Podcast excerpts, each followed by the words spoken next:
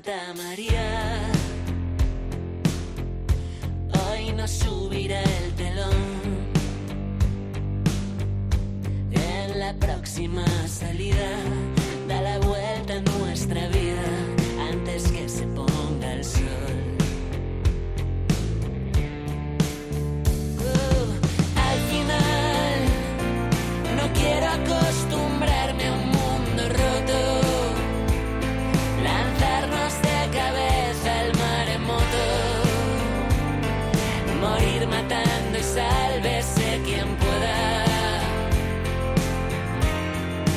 Bienvenidos a una nueva edición de, De Música Ligera en esta sesión que hacemos del programa Madre, donde ponemos musiquita nueva todas las semanas. Y aquí lo que hacemos es, para darle más entidad a que vienen las bandas a visitarnos, pues le damos más tiempo y lo, lo sacamos un poco del original. Y vienen hoy, se acabó la vaina, vienen los Sidecats que están aquí. Yo ya, Juancho, ¿qué tal? ¿Cómo estás? Feliz de estar aquí, tío. Gervas, ¿qué tal? Este que te cagas. Y Ruli, ¿cómo estás? Muy buenas. Han venido los tres, además, esto es un pleno increíble. Y vienen con disco nuevo debajo del brazo. Aparte, sois eh, una banda que yo sé que sois muy modestos, muy modestos, pero detrás de esa modestia habéis alcanzado ya niveles brutales. Ya no solo a nivel fans, que lo hemos hablado antes, que está todo el mundo súper loco con los sidecars, sino a nivel eh, sonido. El sonido, sobre todo de 13, que es el disco nuevo, me ha flipado. ¿Quién produce? ¿Cómo, cómo habéis sacado esa magia? Qué alegría, tío. Pues mira, eh, hasta ahora, bueno, hemos producido todos los últimos discos con Nigel Walker, que es eh, nuestro guiri preferido, del cual hemos aprendido muchísimo. Pero es casi español, ¿eh? Sí, sí, eso es, es, es Spanglish. Eh, este disco, pues queríamos darle un, un punto diferente y me metí yo al 50% así con él a, a la producción y, y intentamos llegar a un lugar nuevo y creo que lo hemos conseguido, un poco entre todo lo que él aporta y lo que yo tenía en la cabeza de las canciones que había escrito, creo que hemos conseguido llegar a un punto en común un poquito diferente, que era lo que buscábamos. Pues que además, 13, que lo habéis puesto en honor al- a, la cadena de televisión de aquí del grupo Ábside, ¿no? Por supuesto. Por supuesto. Empieza con, con la canción que hemos empezado con Pasaje del Terror, que os decía antes que a mí me da. La primera vez que la escuché es como el comienzo de algo como muy gordo, como el comienzo de un musical americano, de algo. Incluso pensé, digo, hostia, lo mismo es un disco conceptual y, y es ese rollo y tal. Tiene unos arreglos de cuerda ahí que me flipan muchísimo. Bueno, esa canción nace de, de- de una gira difícil que hicimos con el disco anterior porque decidimos lanzarnos a la carretera así como en contra para luchar con las, contra las adversidades, ¿no? En medio de cuando se suponía que no se podía salir de gira, que había muchas restricciones, decidimos poner nuestro gran- granito de arena eh, pues para llevar de gira nuestra crew que estaban pasándolo mal, para también salir nosotros y dar un poco de música eh, para iluminar un poquito ese momento tan duro. Eh, pero claro, nos enfrentamos a momentos en los que hubo que cancelar conciertos porque alguien dio positivo en las pruebas que nos hacíamos semanalmente y tal. Una de esas cancelaciones fue en el puerto de Santa María. Y al volver a casa, porque cancelamos a mitad de camino, porque bueno, uno de, de la banda que no venía con nosotros nos avisó, tuvimos que dar la vuelta y al llegar a casa me puse a divagar sobre cómo nos estábamos acostumbrando a un mundo tan extraño, a que ya suspendíamos un concierto y casi nos parecía normal y no, no, no había mucho barullo, ¿no? Era como, bueno, pues un, concierto menos, ¿no? Eh, entonces mm, me puse a divagar sobre eso y salió esta bonita canción. Perdimos un concierto y ganamos una canción y una apertura de disco especial, creo. En esa época de incertidumbre, ya, ya lanzasteis disco en el 2020, Ruido de Fondo. Había bandas que se lo estaban como guardando. Dice, bueno, vamos a esperar a Kamaine y vosotros os arrancáis con Ruido de Fondo. Creemos que, bueno, que era una inercia que no queríamos parar, ¿no? Veníamos del anterior de Cuestión de Gravedad, salía ruido de fondo, teníamos el disco caliente y estábamos hartos también de, de estar encerrados y, sentíamos eso, que, que nos debemos a una familia, que no somos solo los seis músicos que nos subimos al escenario, que es que detrás de nosotros hay mucha gente y es una necesidad no para el sidecar, por así decir. Tiene que seguir girando, tiene que ir llegando a los sitios y la decisión fue pues tirar para adelante, seguir creciendo un poquito porque en esta gira que hicimos nos permitimos incluso ampliar la crew y todo y pese a que eran conciertos para gente sentada y, y con ciertas restricciones, en, desde nuestra perspectiva era lo más grande que habíamos hecho hasta la fecha. Y es que había que hacerlo, no queríamos tener un tachón ni una parte en blanco en nuestra carrera. Y si parábamos es lo que iba a haber. Teníamos que esperar para presentar un disco que ya llevaba casi un año en, en las cabezas de la gente. Pero bueno, vosotros ya venís de eso, porque a la gira del disco en directo la hicisteis así, en, en- en sitios pequeños, en teatros, ¿no? Sí, o sea, la, la gira del disco en directo nos pasó una cosa, nos pasó una cosa maravillosa, que es que no, no sabíamos a lo que nos íbamos a enfrentar. Para que te hagas una idea, no teníamos pasta para nada más que para hacer cuatro shows, que eran los cuatro shows con banda en teatro. Sacamos esos cuatro shows y los agotamos. Dijimos, hostia, ¿y ahora qué hacemos? Entonces, montamos una gira los tres solos en acústico y nos fuimos a, a todos los sitios en los que podíamos hacer en acústico los tres solos y los agotamos todos también. Hicimos un montón de shows y dijimos, pues nada, habrá que armar la banda y salir con esto para adelante. Y empezamos con los teatros. Fue como un momento, la verdad que ellos tenemos como un recuerdo especial de lo que pasó con esa gira y además que fue como fue el momento en el que dejamos de trabajar en otras cosas porque decidimos tirar para adelante y justo pasó esto. Os profesionalizasteis, ¿no? Más menos. Sí, entonces fue como un momento, un momento bastante bonito.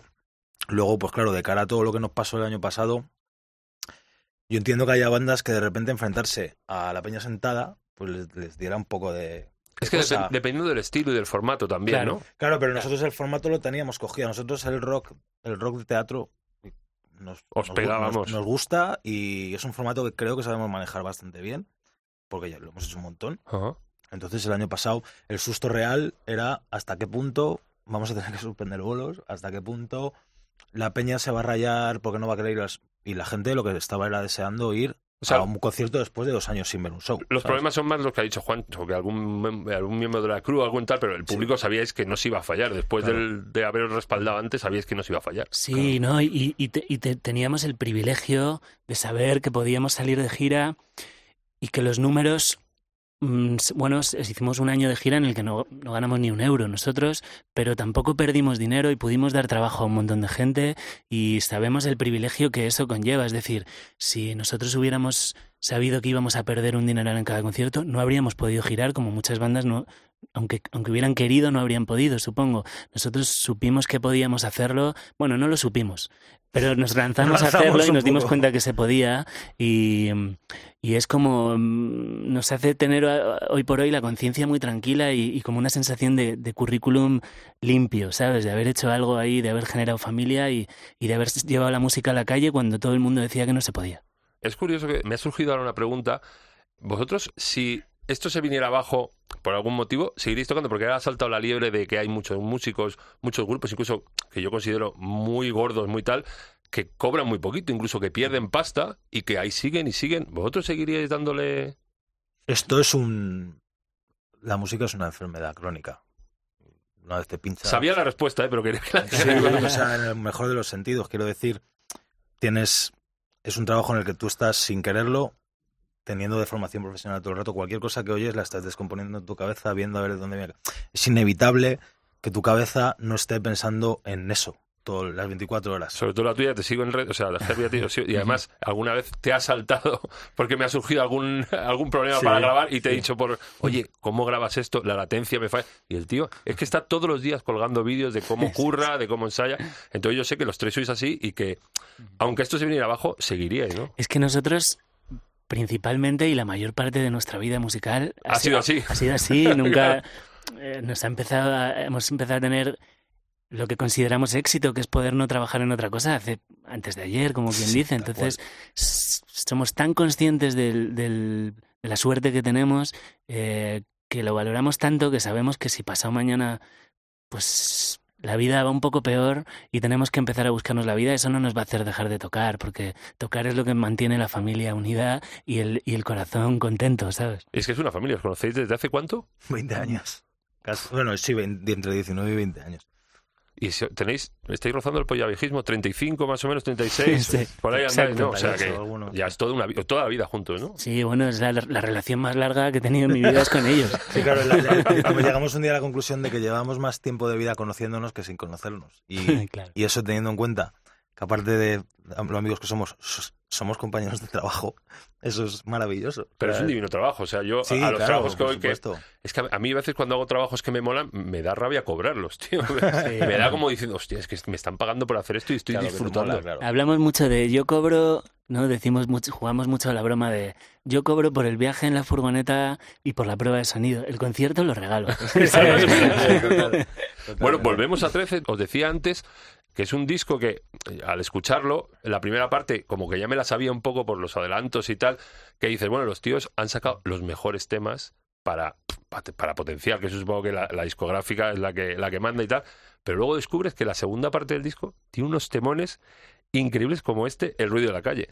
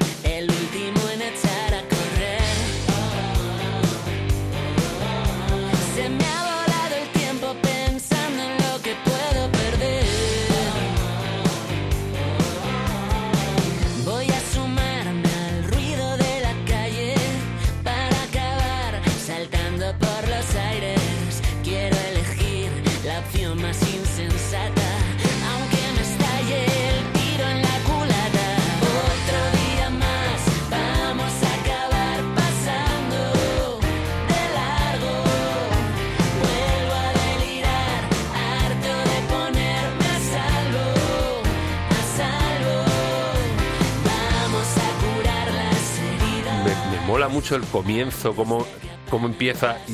¿Es el, más cañero del, disco posiblemente? Sí, yo creo que entre ruido de la calle y volando en círculos probablemente están los, dos golpes de energía, sí, los dos golpes sobre la mesa, que también era una manera de acompañar ese texto que era un texto de, de, mala hostia, ¿sabes? Y que no podías eh, vestirlo de guitarras acústicas, esto tenía que, que ir acompañado de energía. Las letras son tuyas y la- supongo que la mayoría han surgido en la época esta que hemos tenido de pandemia, ¿no? Sí, De son, ahí la, la mala leche de algunas y la... sí. Hay, hay un cierto tufillo loser también, ¿no? Sí, sí, total. Es, es- creo que lo bonito de este disco es que mucha gente se puede sentir identificada porque son... Yo hablo de mis historias, en ningún momento hablo de pandemias ni de todo esto, pero están ubicadas en un, en un contexto histórico y en un escenario que desgraciadamente o afortunadamente todos hemos vivido. Entonces, eh, creo que son estados de ánimo que hemos pasado todos, desde susto a incertidumbre, a esperanza, a desesperación o a ganas de lanzarte a la calle, a, a jugarte entre comidas la vida, solo para poder vivirla, ¿no? Yo creo que hay como tres tipos de discos. Hostia, parezco Ramón de Pitis. No, o, o no te mola nada, o te atrapa desde el principio, o lo vas descubriendo. Y es que esta es una mezcla de los dos, porque yo la primera escucha me atrapó muy gordamente, y luego al ir escuchándolo es- he descubierto como ahí mimbres y matices que es muy curioso y muy... No sé, ¿cómo se ha gestado? ¿Cómo lo habéis compuesto? ¿Cómo os habéis juntado para hacerlo? Bueno, eh, primero me encanta oír eso y me parece un piropazo que, que flipas, porque cuando un disco te engancha desde el principio ya me parece que eso es un...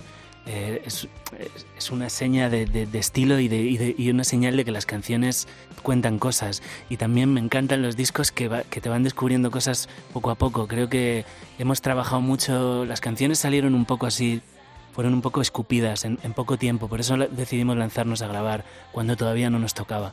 Eh, pero sí que luego le hemos dedicado mucho cariño y mucho tiempo a- a- a- al, al traje, ¿no? a los arreglos, a, a los espacios y sobre todo se habla mucho de los arreglos, pero se habla poco de los silencios y creo que el equilibrio entre las dos cosas es ahí donde está la música. ¿Estáis los tres solos en el estudio a la hora de... o No, aquí además de que fue grabado, bueno, a- sobre todo el ¿Dónde lo mayor volumen del disco en, en Casa Murada, donde grabamos Cuestión de Gravedad también. Eh, estuvimos ahí 20, 21 días, eh, entre que montamos y nos pusimos a grabar.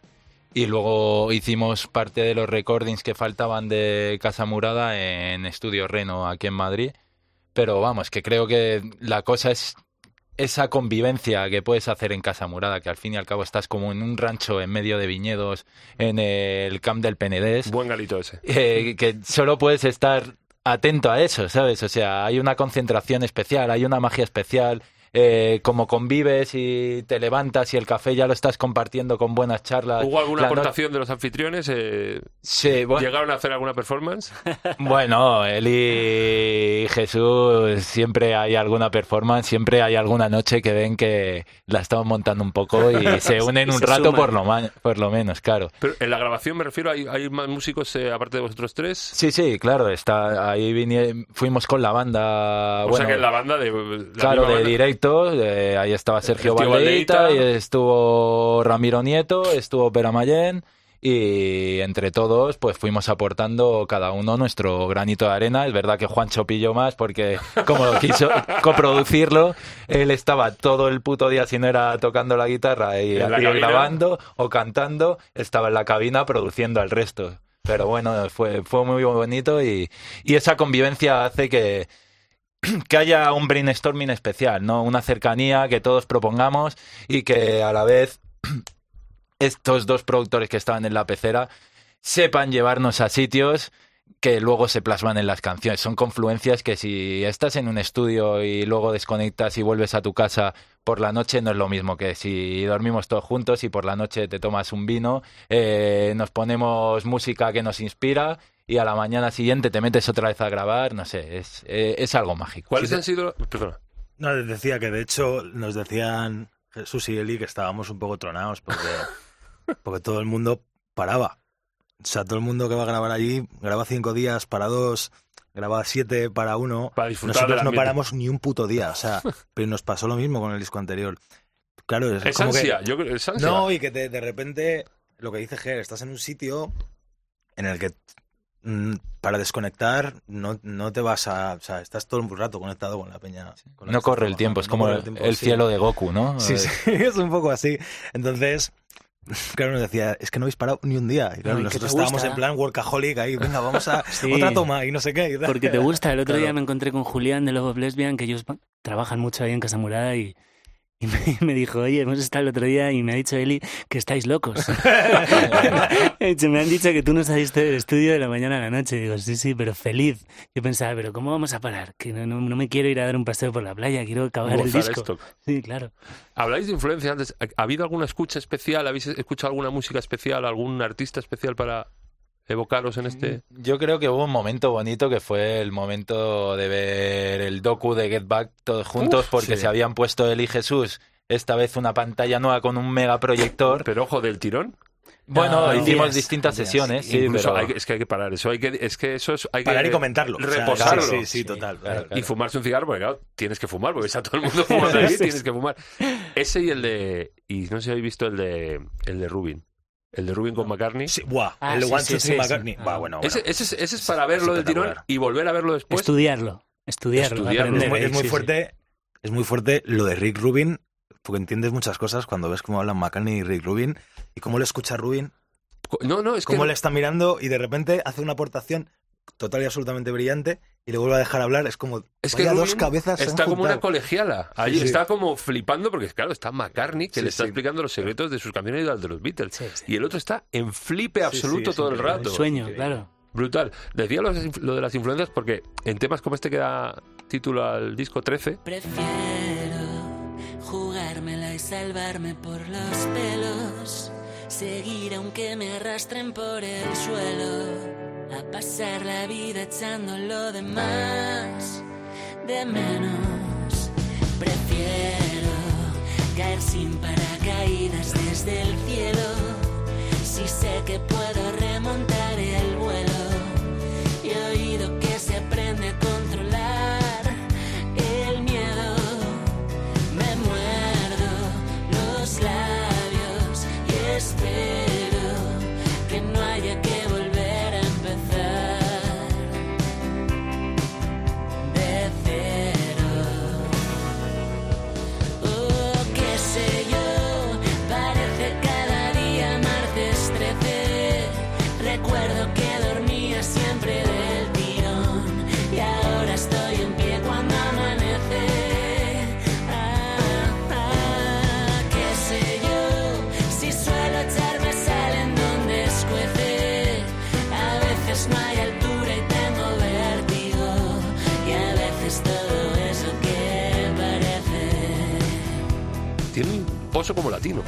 No, algo tiene algo latino ahí. Es, es verdad que aquí en esta, o sea, mm, no hemos puesto la lupa en ningún grupo en concreto, pero, pero siempre pensamos, ¿cómo haría esto? No, siempre nos hacemos esa pregunta, ¿cómo haría esto? La mayor parte de las veces, ¿cómo haría esto Wilco? O cómo haría esto Tom Petty, que son grandes influencias para nosotros. Nunca hasta el punto de ponérnoslo y querer emular sonidos, simplemente como concepto, ¿no?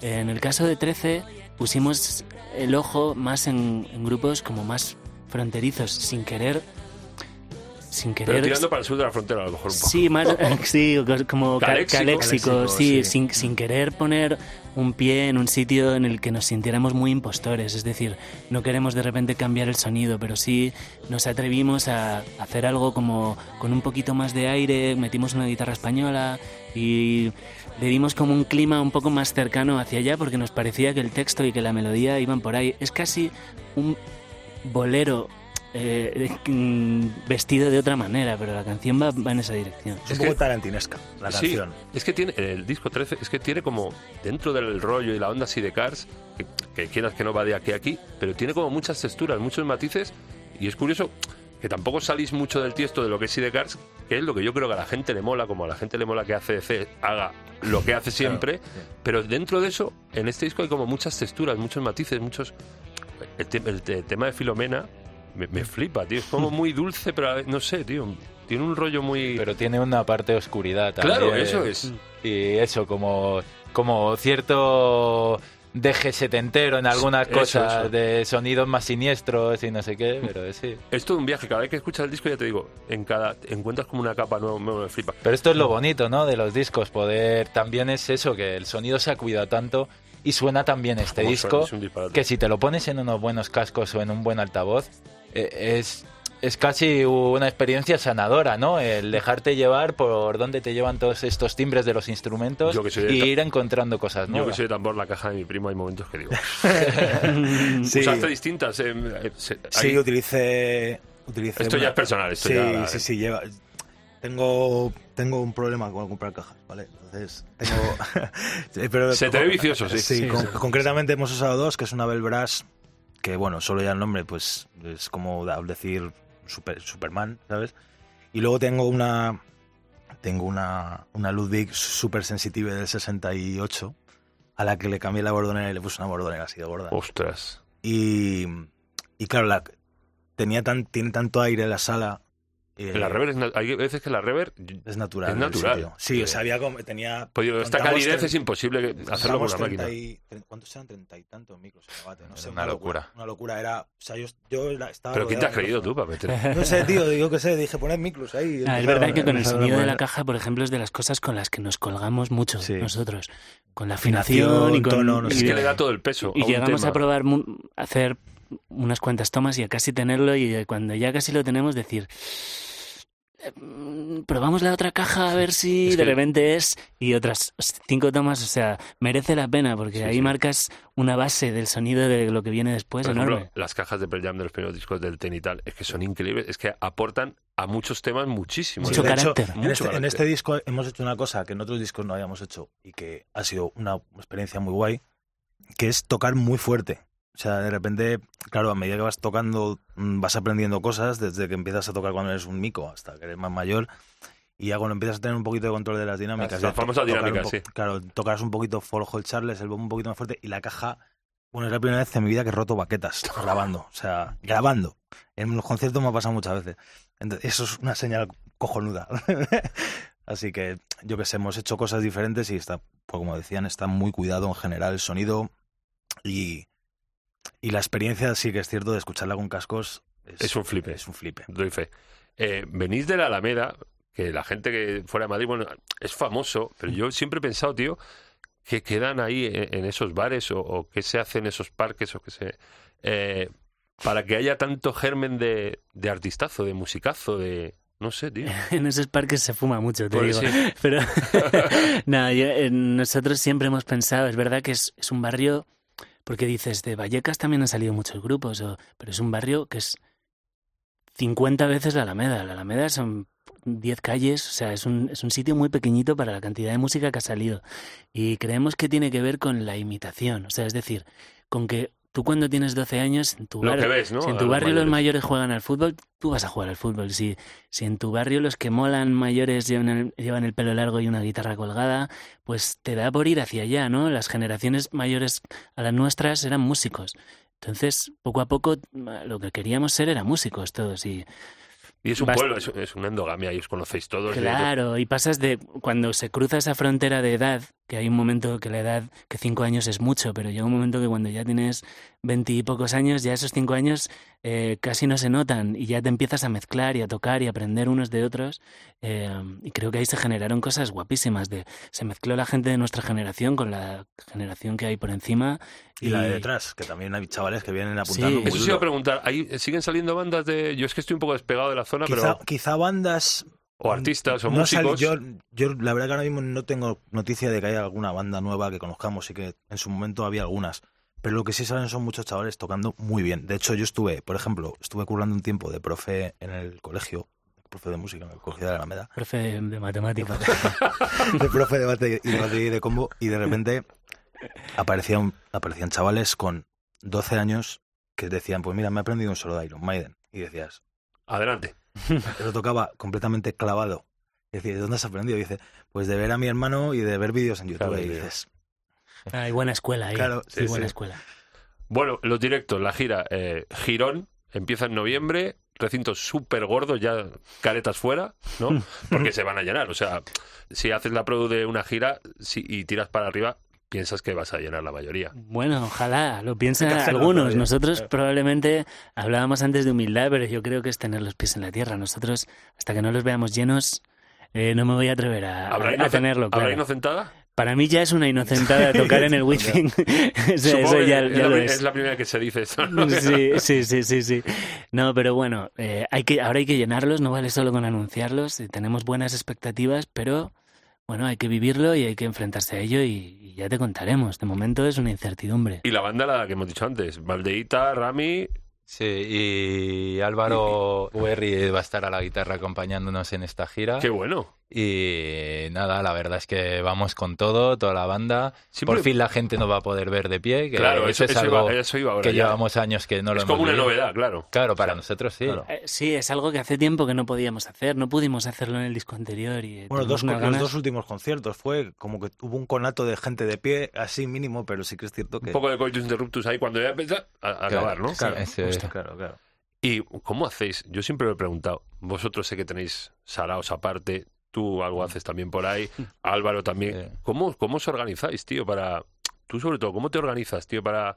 Cuando acaba una cosa empiezas otra, o ha habido alguna vez que tal, que habéis solapado. Ha habido épocas duras sí, sí. de hacerme muchos, muchos, muchos kilómetros y muchos, muchos, muchos conciertos hasta límites fuertes. Pues tipo, creo que el récord lo tengo en 12 conciertos en 14 días o una cosa así, ¿no? Es que acabas de terminar con Miguel, o sea, con Leiva, y empiezas ahora, empezáis en noviembre. Sí, lo bueno es que es verdad que llegado, llegado a un punto en el que si de casa empezó a ir para arriba, eh, co- tenemos la suerte que compartimos la oficina de Booking y empezamos a organice otro, claro. sí, claro. mira, empezamos a organizar con dos años de antelación las dos giras, las de Leiva y las de Sidecars, y cuadramos para que se pueda hacer mientras se pueda hacer. Es algo que nos encanta y que ¿Y algún queremos día se ha dado que has hecho bolo doble?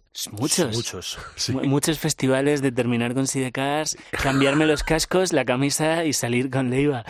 Sí, sí, sí, sí, sí, pero lo bueno es que son dos identidades diferentes. En Sidecars canto, hablo, toco una Telecaster eh, rítmica y me subo al otro escenario y no hablo por el micro, hago coros y toco una Gibson y hago como otro papel. Otro concepto. Sí, y eso me ayuda a cambiar el chip. ¿Y vosotros vais a seguir con lo de los Clash? Porque disteis otro bolo también Ojalá. este... Sí, pero mola muchísimo. Sí, tío. está muy bien. La verdad que nos encantaría porque... No es un grupo tributo, porque es un homenaje No, a un disco de Clash. Sí, lo bueno es que lo hicimos en el momento en el que cumplía los años y van a seguir cumpliendo años más discos que han Claro. salido detrás. Entonces igual podemos montar más tributos a otros discos. Bien tirado. Pero la verdad que sí que nos gustaría, eh, porque es, es tocar canciones que llevas escuchando desde que tienes... Que te la sabes de memoria. que te las sabes de memoria, que es una macarrada y que es muy divertido. Entonces, Mira, ahora que has dicho Macarrada, la pregunta que tenía para cerrar. desde el 2000, 2006, el primer disco, 2008. 2008 el disco, pero llevamos juntos, o sea, como si de Cars, 2006. Bueno, desde el macarrismo desenfrenado de 2008 a este macarrismo un poco más controlado, en estos 16 años, 15 años, ¿qué ha cambiado? Nosotros, ¿no? Sí. O sea, creo que las canciones han, han ido, han madurado a la vez que nosotros. No me gusta mucho eso de, de, eh, nuestro disco más maduro. Es que nosotros somos más maduros eh, y por tanto las cosas que cuentas, las cosas que te inquietan y la música que estás escuchando en ese momento probablemente pues va más acorde con quién eres. Creo que hemos crecido, que hemos aprendido de, de nuestros errores y hemos aprendido a pisar a veces un poquito el freno cuando es necesario y a soltarlo cuando, cuando también lo es. Qué guay. Siempre cierro con lo mismo, siempre pregunto lo mismo para cerrar. Os movís en furgo, ¿no? O Jet, todavía no trabajáis. Todavía no, el tema todo, se- Jet. todo se andará. ¿Os ponéis música entre vosotros? ¿Os, os prescribís música? A mí es que yo empecé el podcast por eso, porque me mola prescribir música, mm, mm, cosas que la gente no conoce, enseñárselas un poquito. ¿Hacéis eso entre vosotros? Sí, Sí. claro. A ver, Ger, pues, Ger es el más... por culero, ¿no? En ese sentido. No, al revés, es el descubridor. eh, es el Oye, ¿habéis escuchado esto? Bueno, pues y nada, últimamente la verdad eso es que es. estoy muy colgado con las nuevas cosas de tres grupos americanos. Uno son Tedeschi Trax Band, que lo conoceréis. Bueno, eh, otro no es americano, es Paolo Nutini, que acaba de sacar nuevo el disco. señor tiene pelos Sí, en la eh, sobaquera. Totalmente, pero ha sacado un disco curioso, más reposado Sí, y, sí. y suena también como Dios. Las niñas Y- están loquísimas con Nutini, ¿eh? Están Sí, sí, como es que buenísimo. Y luego el último de, de lo, no sé cómo se pronuncia nunca, yo lo digo como digo a mis colegas, los Dawes, eh, que han sacado también un disco como un poco más arriesgado y se mueven un poco más de la zona de confort, pero que me encanta también. Y estoy flipando. Esos son la- los tres que tengo ahora encima de la mesa. ¿Ruri? Yo os llevo un tiempo muy metido en los roots en general, porque Questlove para mí es Jesucristo prácticamente. Sí, sí. Eh, ¿Gordo? ¿Jesucristo gordo? Sí, totalmente.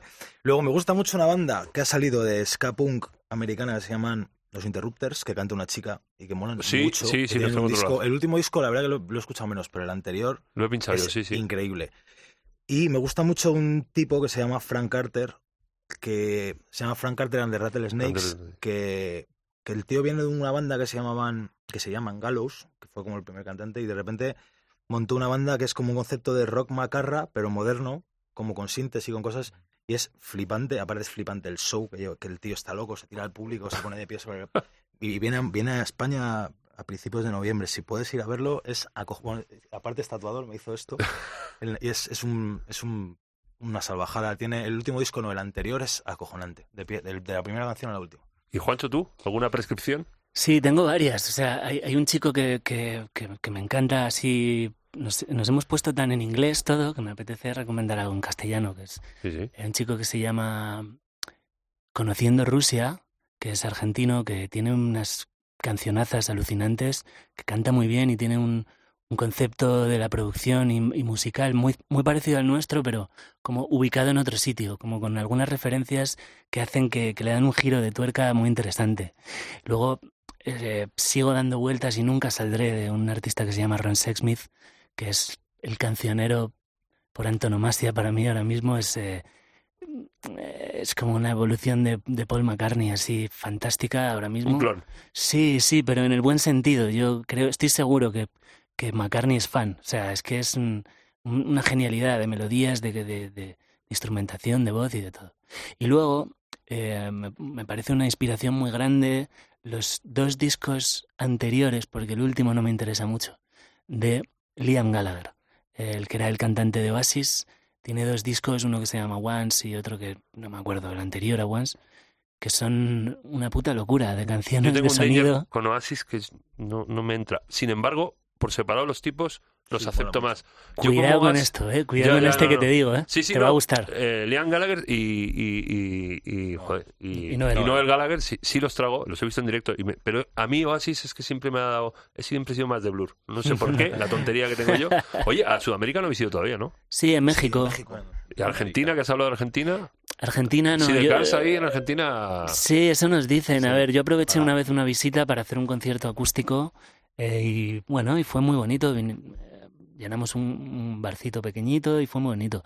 Pero es verdad que en México es donde sentimos que hay más power. Hemos ido varias veces y, ya estamos llenando salas medianas, que es muy, muy bonito y, y bueno, y ahí vamos a seguir eh, picando piedra como... Ahí es un poco lo que decías antes, es empezar otra vez de cero, ¿no? Y es maravilloso y estamos tan acostumbrados que es como, como si nada hubiera cambiado, es llegar allí y, y continuar. Y aparte hay algo maravilloso que, que lo hablábamos la primera vez que fuimos, que es lo flipante de ir a un sitio tan lejos, y es que de repente te haces 15 horas de avión, estás en la otra puñetera punta del mundo, te bajas y dicen, buenos días, bienvenido.